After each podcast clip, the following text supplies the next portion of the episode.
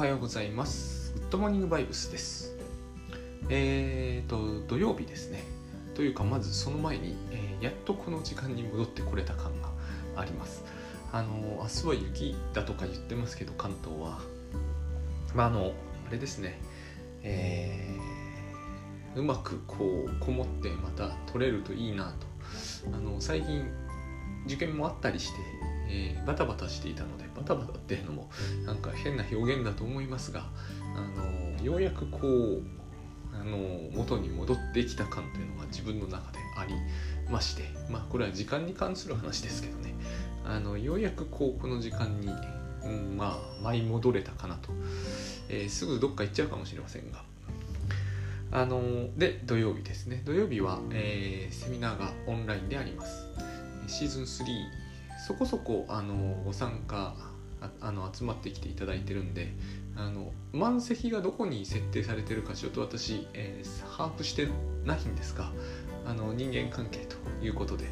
っぱり人間関係で、えーお困りというかお悩みという方は多いんだろうなと思います。なんだかんだ私だってその話ばっかりしてますからねここで。ということは私の人間関係は希薄ですがえー希薄すなわち数としては多くありませんがあのでも困ることはあるということなのであの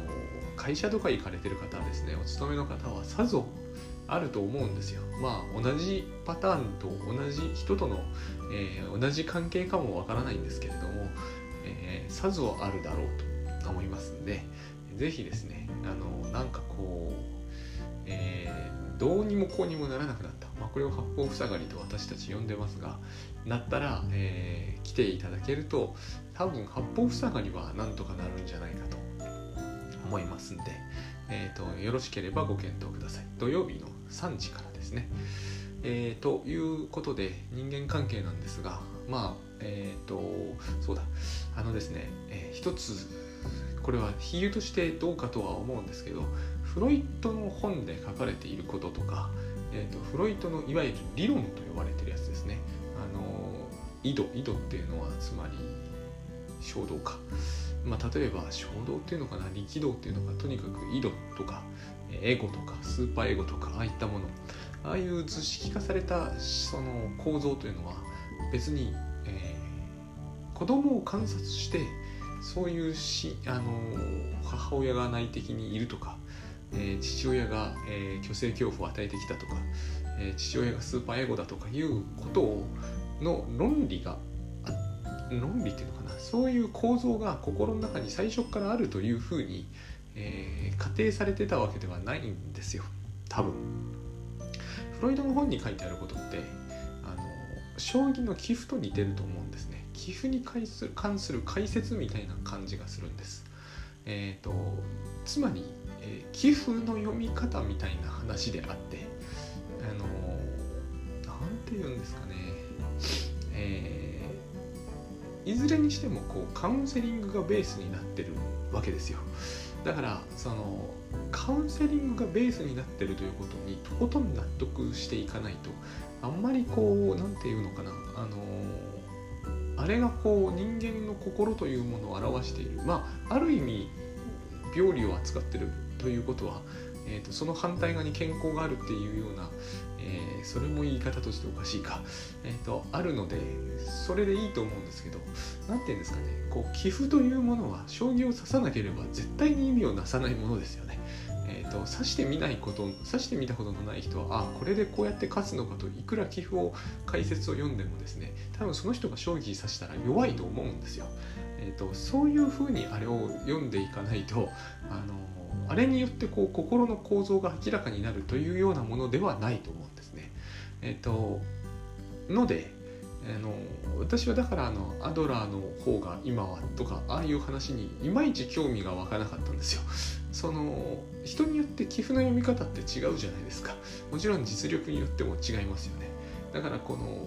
ベースに臨床があってなんぼのものなのに、えー、との理論の方がっていう理屈っていうのはですね、えー、となんかこううーんとこれも将棋の例えになっちゃうんですけど あの試験飛車は絶対に中飛車より強いみたいな話を聞かされてるような感覚になるんですね。えーと、そういうことはないじゃないですか、えーと、どっちの戦法をどっちが得意とするかというのは様々で、えーと、AI に最終的な答えを出させれば、え、どっちの方が偉いとかどっちの方が強い作戦だっていうのは言えるのかもしれないですけどでも多分どっちもダメみたいな話になりかねないと思うんですけどねとにかくあのえーと、アナグマで囲うのが最強だとかいう理論にはならないと思うんですよね。これはあくまでも、えーと、その何て言うんですかね繰り返しやってる中で登場する方なんかねそういうのを最近すごく感じるんですよ。繰り返し繰り返し最近ずっと読んでるせいなんですけど精神分析の本。繰り返し繰り返し読んでるとまたこういうパターンだっていう感じがだんだん出てくるんですよね、えーと、パターンといっても同じクライアントさんはいないし扱っている精神分析家も一人一人違うからえーと、同じパターンはないんだけどでもあのやっぱりこのヒステリー気味とか、ジゾイド気味とかそういうところから始まる、えー、そしてこうすぐ膠着状態に入るっていうこのパターンみたいなのはなんかこう最初に角道を上げて、えーと、相手は金を上げてきてみたいなそういうなんかこうあるじゃないですか。将棋にも。別に毎回毎回同じことは絶対しないんだけど、えーと、似たような風に見える形みたいなのが出てきますよね。ああいう感じが大事だと思うんですね。だから、えっ、となんかこう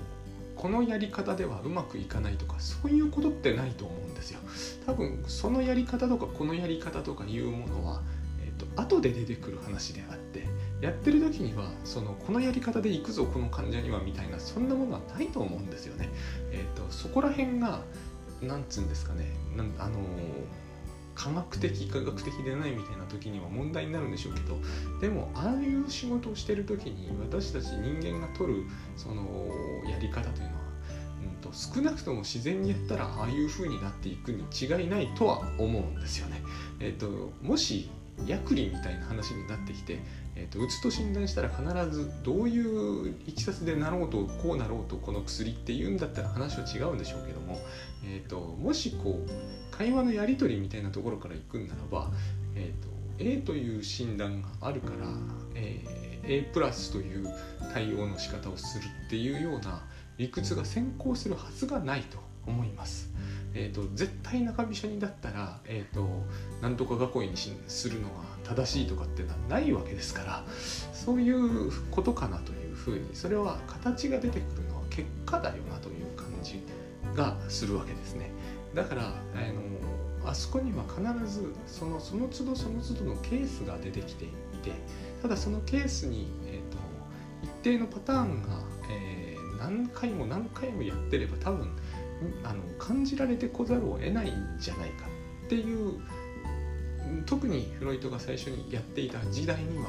ヒステリーっていうのがすごく多かったっていうこともあってその種のパターンが多いんですよね。多分、うん、今同じように大量の事例が登場すれば、えー、絶対違うだろうなとは思います、えー、今だったら何が出てくるかというのは私はやったことがあんまりないから難しいですけれども、えー、まずそのああいう時代にありがちな、えーと、女の人のヒステリーみたいな問題がメインではないだろうなって感じは、えーと今はなんとなくします。それもやっぱり将棋ってそうじゃないですか。あの時代ごとに流行の戦法みたいなのがありますよね。それそれは別にその時代の人たちがそうしなきゃいけないと思ってやってたわけではないと思うんだけどでもやっぱり流行の戦法ってありますよね。そういうことなのかなと。でえっ、ー、と人間関係か。そうそう。あのつまり、えー、だからなんですよ。だから子供時代とかいう話にもなりやすいんですね。結局子供時代に子供時代に何かが起きたから人間関係がこじれますって話では決してないはずなんですよ。でも、えーと、子供というのはあの人間関係を結局学んじゃいますよね。人間関係みたいな、えー、学問ってないけれども、えー、人間関係というのを子供って学んでいきますよね。そしてそれは親の遺伝もある上に親の遺伝と同じような遺伝子を持った親と親がやろうとしている人間関係の形式で子供も人間関係を作っていくので、えっと、ここに偏りが出ないはずはないですよね。さっきのその、えーと、絶対中飛車で行きたいみたいになるわけですよね。ここに人間関係のパターンができるわけで、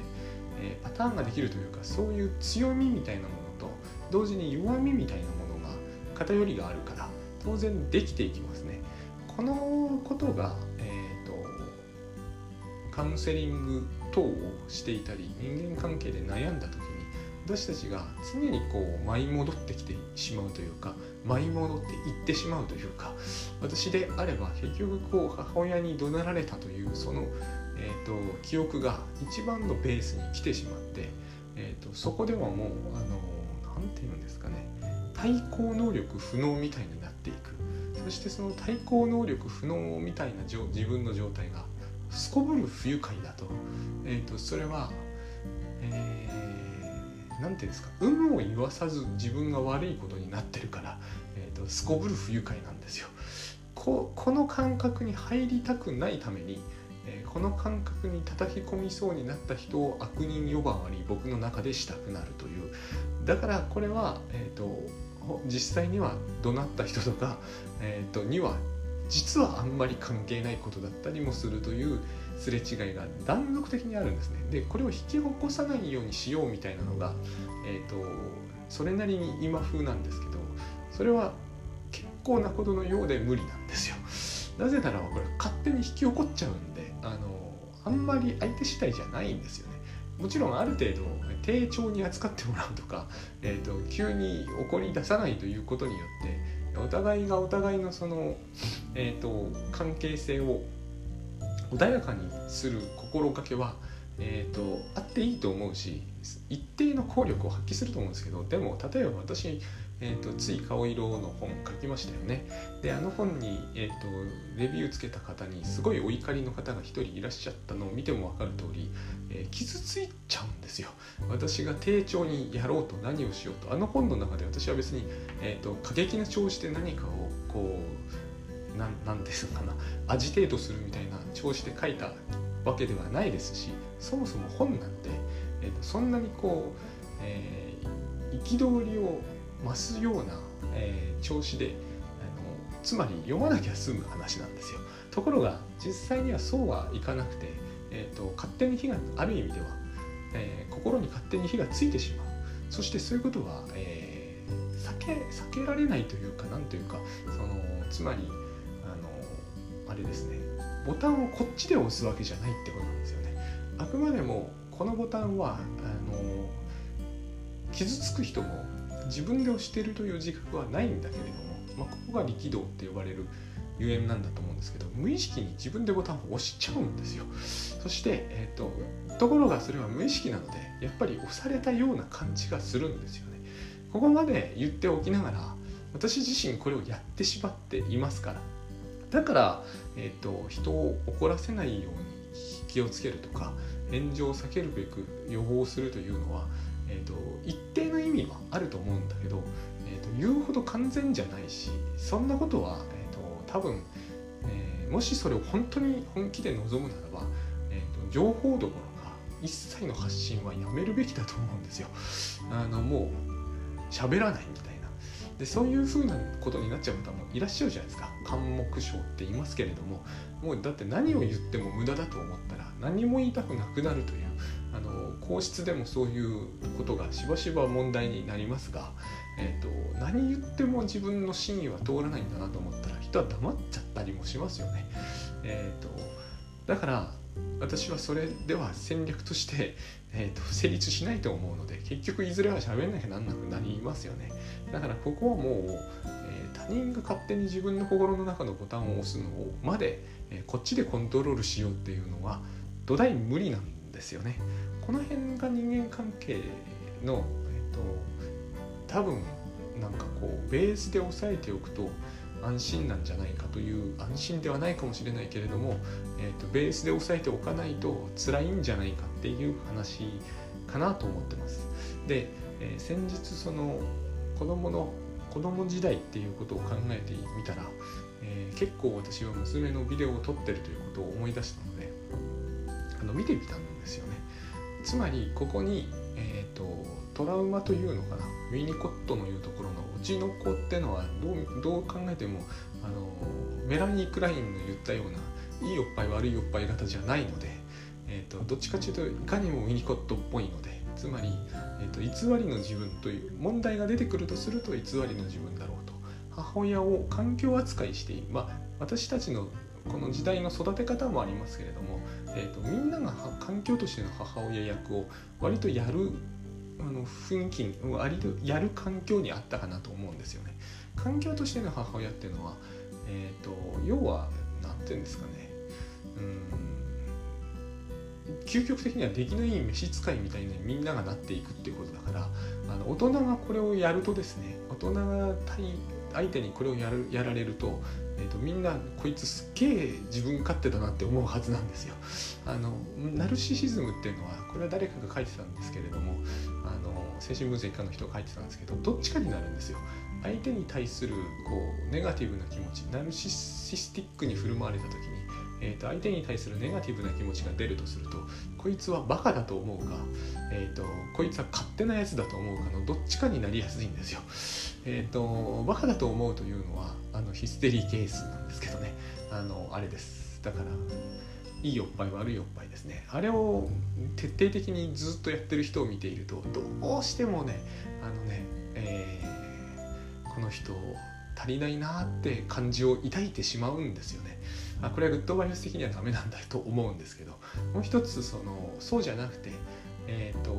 ひたすら環境としての母親役をこっちに押し付けてく。る来る人を見るとバカだとは感じない。でもこの人勝手だなって感じは抱くはずなんですよ。あの比較的穏やかな人とずっといるとこの感じが湧いてくるということが多いと思います。で比較的さ想像しい人とずっと一緒にいると,、えー、と前者の方の、えーとどうしても軽蔑したい気分というものに駆られてくると思います。それはまあ人によってもちょっと違うと思うんだけれどもでも我々は多分人とずっといると相手にどっちかの気持ちを抱かせることになるだろうなって思います。ちなみに私は多分すごくエゴイスティックな感じが、えーと、ずっと一緒にする人とは感じられるんじゃないかと個人的には思ってます。やっぱりこうこのどっちかというとこう起伏が激しい方じゃないですからね。あの比較比較的こう波風立てずに行く人間の態度っていうのは多分そういうものなんだろうと思うんですよ。どちらにしても、えーと、ナルシズムから完全に逃れるってことはできないじゃないですか。ここでみんなあのつい先日のあのバカだと思われたくない。あれは結構伸び伸びてるんだけどあのみんなこのこと気にしてるんですよね、えー、つまり自分がナルシシナルシストだってことはつまり主観から出られないって意味なんだけど。で僕ら絶対主観から出られないはずなんですけれども。出られたら多分やばいですよ、えーと、主観から出るってあの割と簡単に皆さん言うじゃないですか。あのメタメタ的に自分を見るとか。よく考えるとそれはいかにもおかしいことだと思いません？あの例えばこの世の中には何万光年と離れた星とかもあるわけじゃないですか。つまり何万光年と離れたところもつながってるわけですよね。客観ってのはそういうのも無視しないって意味ですよね。私そのことよく思うんですよ。皆さんはどういうふうに思われるのかわからないんですけど客観ってことはこの世の全てを含むって意味にならないとおかしいですよね。えーと、地球のことだけ考えたらもうすでに主観じゃないですか。だけど私たちがなんかこう今ここにいると同時になんかこうシリウスの星のことも考えるみたいになってしまったらもうなんか正気を保つのは無理だと思うんですよね。そういうそういう観点に入ることを常時自分に押し付けていたらだから私たちは主観から出られないというのは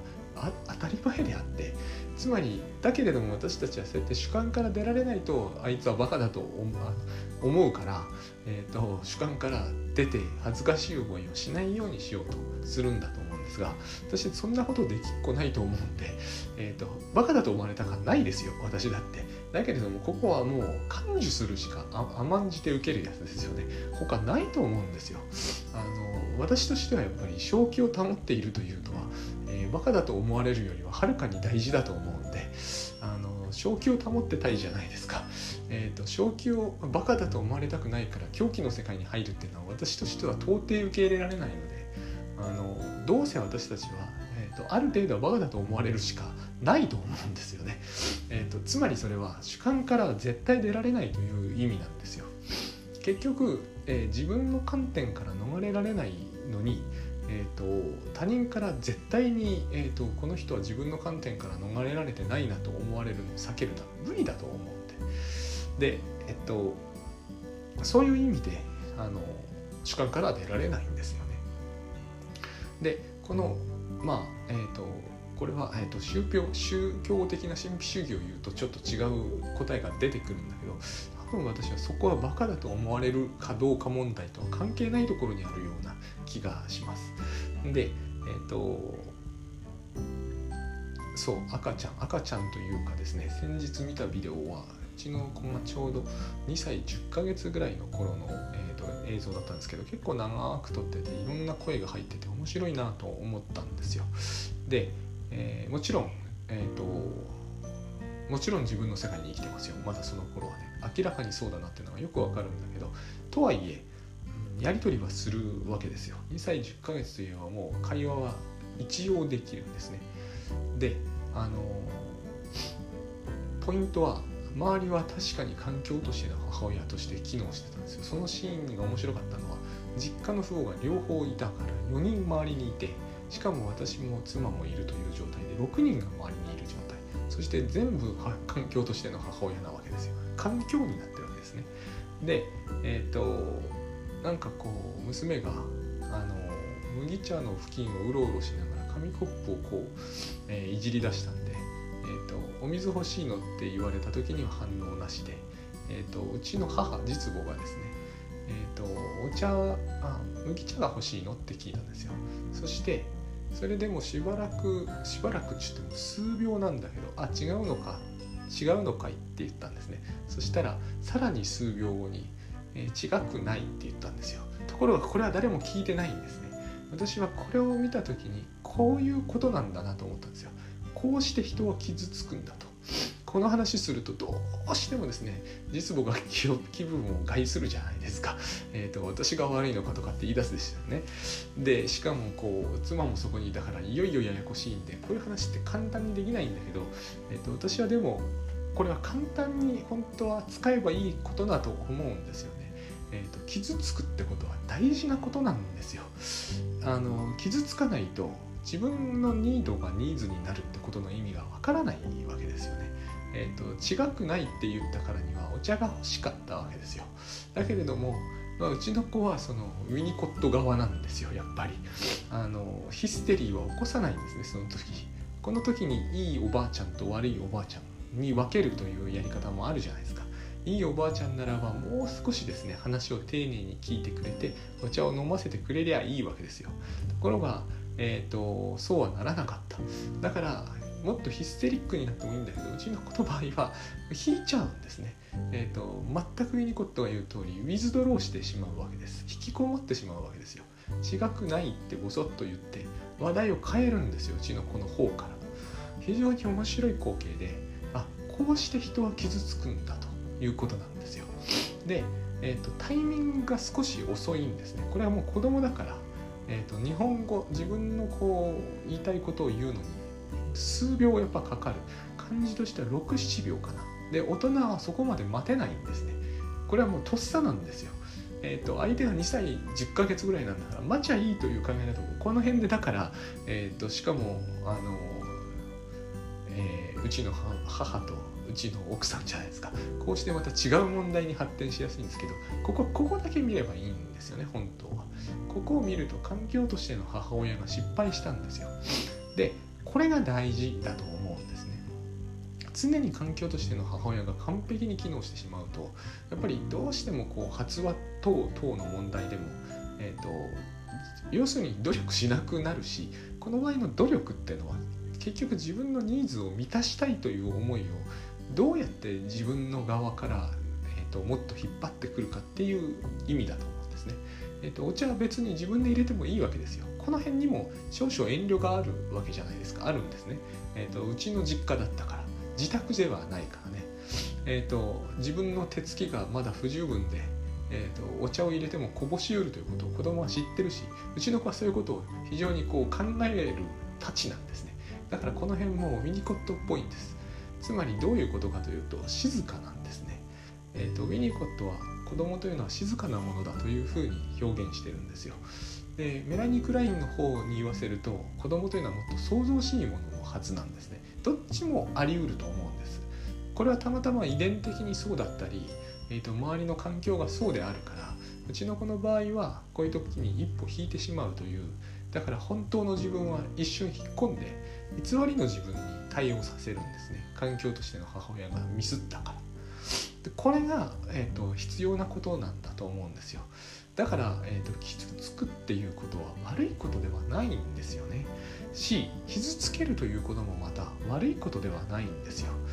この傷つけるのが悪いことだということに今なってるのがすごく話をややこしくしてると思うんです。傷つけてるんですよ。気づいてないだけでね。えーと、うちの子は明らかにあれで傷ついたんですよ。昨日面白かったのは娘にこの映像を見せたらゲラゲラ笑い出して この子こんなに可愛いのにかわいそうにって言って非常によくわかるんですよ。やっぱり自分のことだと。自分がそこに映ってるから。まあ恥ずかしいから笑っちゃうんだろうけれども、えーと、今10 10 12か。だからあの頃から見ると10年経ってるとはいえやっぱり自分以外の何者でもないから恥ずかしいわけですけれどもね見たら。でも面白いわけですよ。でえっとこれが環境としての母親が失敗するということでこれはやっぱりパーフェクトではなくグッドイナフであるということなんです。でこの場合は誰がってんではないです。もう私たち取り巻く全員が失敗したんですよ。故にその子供の方は傷つくと。で傷ついて自分のニードが完全な形ではニーズとして認識されず従って満たされずに終わると。ここのことをよくよく自分の中に叩き込んでおけばいずれお茶が欲しくなれば自分で飲めるようになるし、えーと、もっとちゃんと欲しければもっとちゃんと言うことができるようになる。あの種の傷つきというものが私はあのアメリカに行って英語がこうとっさに出ないためにタイミングを逃すというので非常によくわかる気がしたんですね。あのまさにああいう感じになるんですよ。数秒遅れるために欲しいものが手に入らない。例えば立食パーティーとか行って食べたいものはあるのに片付けられてしまう。であともう片付けられてしまったのをキッチンまで追っかけていって食べるという勇気は僕のような人間にはないわけです。完全にウィニコットの子供と同じなんですよね。結局私はそこで静かにしているっていう選択を娘と全く同じなんですよ。取ってしまう。でそれはつまり、えーと、言語能力のスキルの問題としてもいいんですけどだから英語力磨きますよね。これはニードをニーズに変えたいからそういう気持ちというものが湧くんですね。だからいいんですよ。ここで傷つかないでなんかこう自分が欲しいものを次から次へと,、えーと提供されるようになってしまえば英語力伸びないですからね。まあ、これはもう英語力を伸ばすのがいいのか傷つかないのがいいのかそれはその都度その都度の話ではありますけれども子供は絶対この種のあの目に合っているわけです。ということはつまり私たちはみんな、えーと、相手が子供であろうとなかろうとこれをやるはずなんですよね。だって私たちはどんな人に対する対したとしても、えーと、あのある種の人に対する、まあ、誰でもいいんですよ。例えば自分の上司や部下に対して、えーと、パーフェクトな母親を演じるというのは不可能じゃないですか。それは完全にエスパーの領域ですよね。相手が何を望んでるのかを、えーと、相手が言う前にもう察知してそれを満たしてあげる。そういうスーパーマンみたいなことはできないんであってそういうことを誰もあの求めるわけにはいかないと思うんですよ。これを他人に求め始めるとですねえーとその人多分の精神症というもの少なくとも神経症というものを引き起こしていくんだろうなとは、え、思います。だからあの私は人間関係でそのオカルトを持ち出しちゃまずいと思うんですよ。人の気持ちを、えーと、読むとか維心伝心であの気持ちを電波で伝えるみたいになっていくと、えー、と話が一気にこう病的な方向に振られていくのでやっぱりこう口頭でやり取りができるはずですですからね。えーと、2歳半ですらできなかったわけじゃないんでしくじったけれどもできそうだったわけですからね。えー、違くないって言ったのはお茶が飲みたいんだという意味ですよね当然ね。ただそれが多分4秒後から6秒後に発せられたために、えー、誰もそれを聞いちゃいなかった。私でもそれビデオに撮ってたわけだから分かっていなかったわけではないんですけれどもね。ただまあ私はずっとビデオを撮っていたかったんでしょうあの時。ずっと撮ってたんですよ。十数分このようなシーンを、えーと、あっちこっちで見てみてなるほどと思ったと。これが人間関係というものの、えーと、傷つくだなんだの素地であってこれをウィニコットがあんなにこうゴニョゴニョゴニョゴニョ書いていろんな形で決して分かりやすくはないんですがなるほど。言われている通りのことがこういうところでちゃんと再現されていて、えーと、なこれがまず間違いなく精神分析の、えーと、現実の世界で起きるんだと思うんですよ。大人の間でね。大人の間で、えーと、おそらくこう転移がすごく、えー、となっていてあの完全にではないにせよ幼児っぽいその人の人格というものが現れてあのものすごいタイミングを狂わせたタイミングでその人が本当にやってほしいことこの場合は数秒とかでは絶対ないですよ。本当にやりたかったこと例えば、えーと、夫にああ言ってやりたかったみたいな言葉が、えー、精神分析家に対して例えば1年かけて遅れて出てくるとか分かんないですよね普通の人には。そんなこと急に言われても。あの今思い出したんですけどえっ、ー、と「ど根性ガエルの娘で」あの漫画ですね「ど根性ガエルの娘」の最後の方のシーンに、えーと、正和君とかいう、えー、そのど根性ガエルの娘の夫が言うんですよ。あの君は僕のことを本当に好きだと言うならばリビングにあの水槽は置かなかったはずだって。すっごいじゃないですか。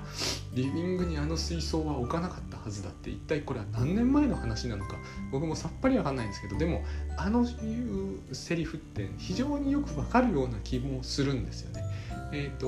もううちの娘よりもはるかに遅れてますよね えっ、ー、と違くないって言ったのは数秒後だけれども問われて答えるべきタイミングっていうのは我々人間関係にはあってえーと、それから大幅に逸脱すると,、えーと、文脈を失うためにこのことそもそも多分あの近くないが近くないにちゃんと聞こえるのは私と私の妻ぐらいだったと思うんですね。で、えーと、違くないをあのタイミングで言ってももう意味はわからないわけですね。だけれども、まあ、うちの子は直接見てすぐ分かったんでやっぱり自分だったら分かるんですね。こうこういうもんなんですよね。あのリビングこのリビングにあの水槽置かなかったはずだっていうのは多分数年後に出て不満なんあの言わ言いたかったのはもっとずっと前だと思いますよもちろんだからそういうふうにしてえっ、と